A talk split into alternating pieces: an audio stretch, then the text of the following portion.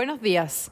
Hoy viernes 23 de julio les damos la bienvenida a BTG Outlook, donde entregaremos información de FEX y aperturas de mercados para el día de hoy.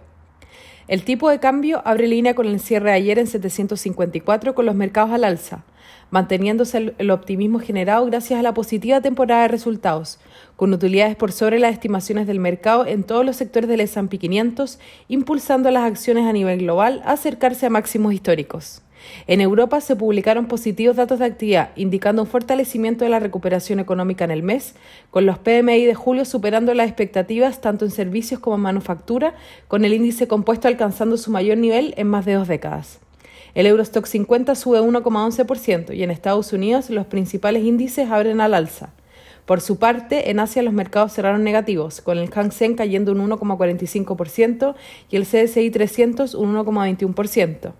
Los commodities transan dispares, con el cobre subiendo un 0,85% y el petróleo WTI retrocediendo un 0,17%. La moneda estadounidense a través del dólar index se aprecia 0,06%. Por su parte, la tasa del bono del Tesoro de 10 años transan 1,30%, subiendo dos puntos base con respecto al cierre de ayer. Con respecto a datos económicos, en Estados Unidos hoy se publica el PMI de julio, esperando que se ubique en línea con el mes anterior, con datos de manufactura estimándose en 62 puntos y el de servicio en 64,5 puntos. En Europa el PMI de servicios alcanzó los 60,4 puntos, mientras que el PMI manufacturero se ubicó en 62,6 puntos.